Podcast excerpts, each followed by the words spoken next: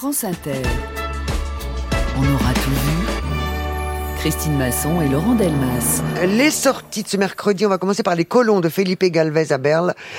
Trois types autour d'un feu, une scène typique d'un western, sauf que l'un est un soldat britannique, le deuxième un mercenaire américain, et le troisième un jeune métis chilien. Nous sommes en terre de feu Chili en 1901, une histoire peu ou pas racontée au cinéma, la construction d'une jeune nation dans le sang et le mensonge. Qui parle en premier, Laurent ou, ou Samuel?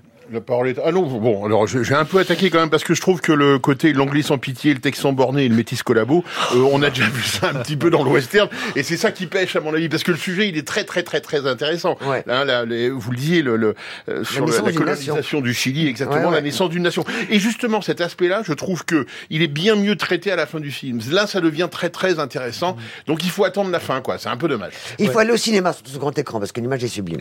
L'image est belle et je suis vraiment d'accord avec Laurent. Le début, c'est un western, on va dire, euh, un peu western spaghetti, Oui. presque un peu classique, un peu poseur aussi. Exact. Et les acteurs sont pas forcément très bons. Et alors, par contre, la deuxième partie, où là, quand on passe vraiment de la violence pure à la violence institutionnelle, Ouais, ouais, ouais. là, c'est vraiment passionnant. Passionnant.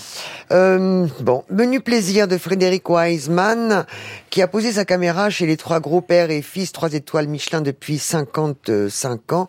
Un voyage intime et sensoriel dans les cuisines d'un des plus prestigieux restaurants du monde.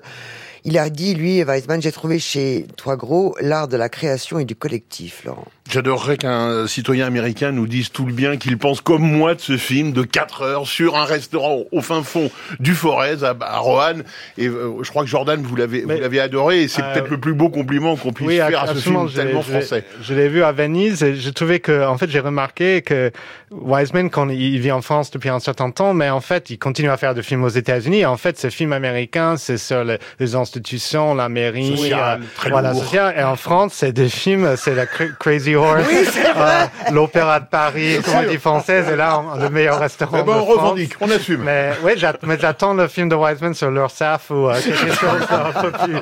Mais, mais je trouve que justement qu'il qu'il trouve un plaisir Oui. peut-être, euh, c'est derrière avec. le titre du film, euh, et que ce qui est très très beau dans ces films, c'est cette histoire familiale Oui. au sein de films de, plusieurs générations et leur Michel, façon Léo et César. et leur façon vraiment très très calme de, de faire ce travail très très dur comme des scientifiques presque euh, et, et il y a ça crie pas dans la cuisine c'est c'est un côté et, et- et, bien évidemment il y a beaucoup beaucoup beaucoup de bouffe ce qu'on appelle du food porn en, anglais Ouais. Euh, et ça aussi c'est un plaisir à voir parce que c'est des choses que moi en tout cas je vais jamais arriver à, manger à payer le prix parce que c'est très cher ce restaurant Ça s'appelle, euh, ouais, menu, Menu plaisir. Alors un conseil parce que ça dure 4 heures, ne faites pas comme comme moi, Ah non. y, a- y aller le ventre plein, hein, parce que sinon c'est un supplice. Euh, Munch de Henrik Martin Dalsbakken.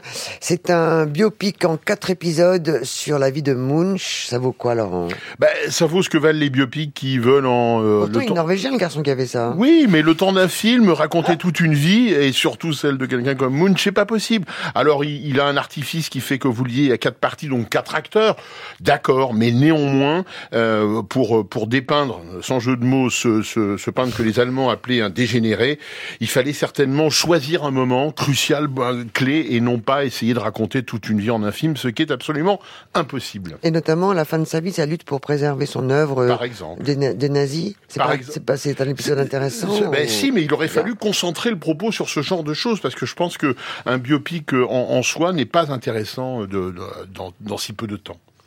La fille de son père, c'est le deuxième film d'Édouard le, d'Erwan le Duc, après le très drôle euh, Perdrix.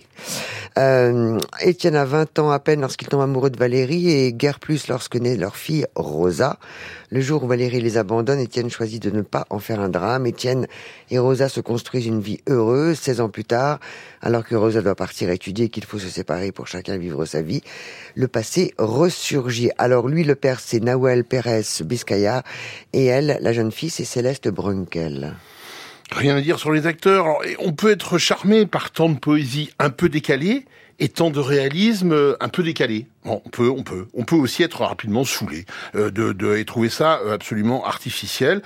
C'est, je vous l'avoue et vous le comprenez, mon cas. Euh, quand le charme ne perd pas, ben on reste comme spectateur au bord de la route et on, on, règle, on regarde le film se dérouler. Je suis désolé, mais je passe mon tour. Samuel, ah, moi j'ai été charmé, je suis désolé. Voilà. Ouais, c'est bien. Euh, bah, bah, par justement ce, ce mélange de, de, de réalisme décalé, d'humour et de, et de mélancolie, c'est très finement écrit, subtilement réalisé. Et puis on a, euh, Laurent a parlé des deux acteurs principaux. Il y en a un troisième qui est assez étonnant, qui s'appelle Mohamed Louridi, qui joue le rôle du, du soupirant de la jeune fille. Ouais. C'est un personnage très étrange qui parle comme dans un livre, euh, qui pratique l'amour courtois. Voilà, c'est un personnage totalement décalé lui aussi, mais assez irrésistible.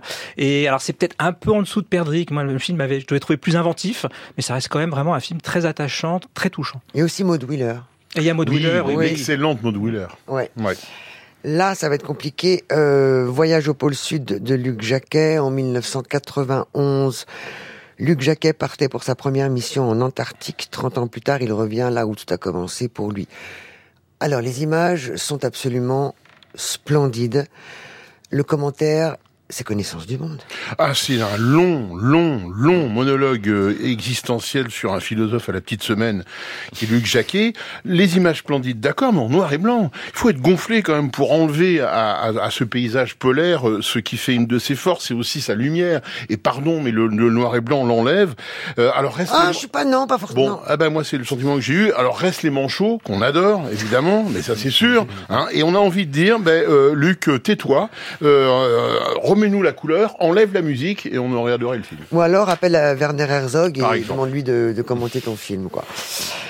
Euh, oula, un corps sous la lave de Samuel Delgado. Alors, c'est un petit peu compliqué à résumer parmi. Mais non, non, non. Bon courage, bon courage. J'aurais pas fait. Il y a deux histoires. C'est aux Canaries. D'abord, c'est celle de donc parmi l'équipage de Christophe Colomb, il y a trois hommes condamnés à mort qui ont échappé à leur sort en s'embarquant donc pour ce voyage, atteignant les îles. Ils fuient en portant avec eux l'une des voiles du navire. Ça, c'est la première histoire. Pendant ce temps, dans le vieux monde, une femme tente de sauver sa sœur mourante en lui amenant une guérisseuse. Mais quel est le rapport entre les deux histoires? Ah, le rapport, c'est la, le rapport, c'est voir la le quête, le deuil. Hein, il faut aller voir le film peut-être aussi, euh, le- et aussi ce volcan hein, euh, qui, qui, euh, dont la combustion euh, fait le lien entre les deux histoires entremêlées. C'est un sacré film de montage, c'est un sacré film de réalisation très, très, très virtuose à mon sens.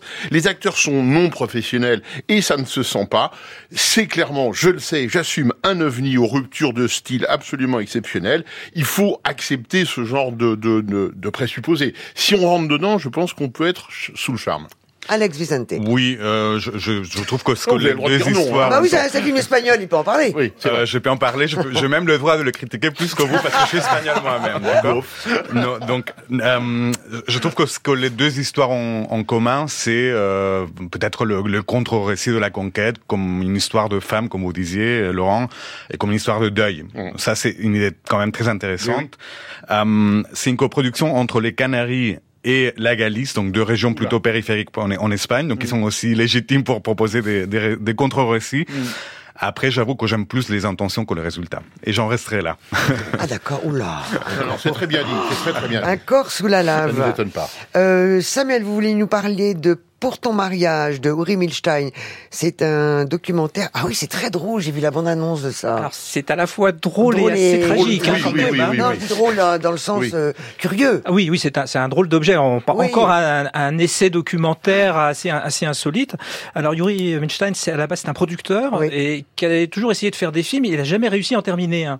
Et il y a d'ailleurs une phrase que je trouve formidable dans le film. Il dit, ça serait bien que j'arrive à terminer quelque chose et pas seulement ma vie. Ça résume assez bien le, le, le bonhomme. Waouh. Et en fait, il a tout, il a tout filmé. Il a notamment filmé son mariage avec la fille de Enrico Macias. Alors ça, c'est des scènes très drôles. C'est un mariage juif très très fortuné. C'est la vérité si je mens puissance 10 quoi. Et ça, c'est vraiment formidable. Et on voit le, le jeune marié qui lui-même n'en peut plus quoi au bout de, au bout de la soirée. Et ah, l'aspect tragique, c'est qu'il a aussi, euh, il y a eu beaucoup, il a eu plusieurs femmes et il a perdu une fille. Euh, il a perdu une fille à, la- à l'adolescence et cette fille, euh, cette, cette fille, elle s'était elle-même filmée et on, a les images de cette jeune fille sur son lit d'hôpital.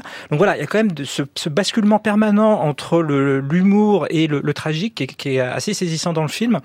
Alors c'est un peu maladroit, ça rappelle un peu ce qu'avait pu faire Eric Caravaca dans son film Carré 35. Ce n'est pas aussi formellement abouti, mais il y a quand même vraiment des, très très belles choses dans ce film, une espèce d'impudeur qui finit par euh, nous toucher beaucoup. Du coup, il l'a terminé, il a terminé. Ah mais il a fini son film, il a fini par le terminer. mais vraiment, le film, c'est un film. Le film se tient bien en plus, voilà. Alors entre autres choses un peu amusantes, c'est que si j'ose dire, le film démarre avec il a, il vient d'apprendre la mort de son psy quoi, et donc il va poursuivre les séances de psy sur la tombe de son psy ou Père Lachaise. Voilà. Mais non. Il y a des, voilà, il y a des choses comme ça qui font, qui font que le film est quand même très étrange, totalement alénien, oui. Pour ton, mariage, pour ton mariage de Uri Milstein, on va terminer avec deux reprises. Euh, Mon nom est personne. Ça vous dit quelque chose? Mon nom est personne. Musique absolument extraordinaire de, de Morricone et puis un, un spaghetti. Ah, oui, ah, ah, ça y est, le, ah, ah, oui. Jordan Miller. C'est des, titres français. Ah, oui, ah, oui. C'est quoi en anglais, Jordan? My name is nobody. Ben, oui. Ah oui, aime le body, oui, ça me dit quelque Oui, chose. oui. Très bien, d'accord. Merci Jordan. C'est quoi, quoi ce film? D'accord, ça a l'air bien. On va aller le voir, on va aller le revoir. Et puis Et aussi. le deuxième, euh, c'est un cycle Wong Kar Wai. Ouais, ça fait du bien de voir Wong Kar Wai parce qu'il nous manque, moi je trouve en tous les cas. Donc au moins allons revoir ces films anciens. Avec un film très rare dedans qui s'appelle The Hand. Vous avez raison de le Euh, signaler. Qui, voilà, qui, qui est La le, moins, la main, qui est le moins connu des, quatre vrai. qui sont et qui Ouais. est un très beau film Très qui beau se passe dans Hong Kong euh, dans les années 60. Quel rapport avec la main alors donc Voilà, c'est- faut pas en dire plus. Faut pas en dire plus.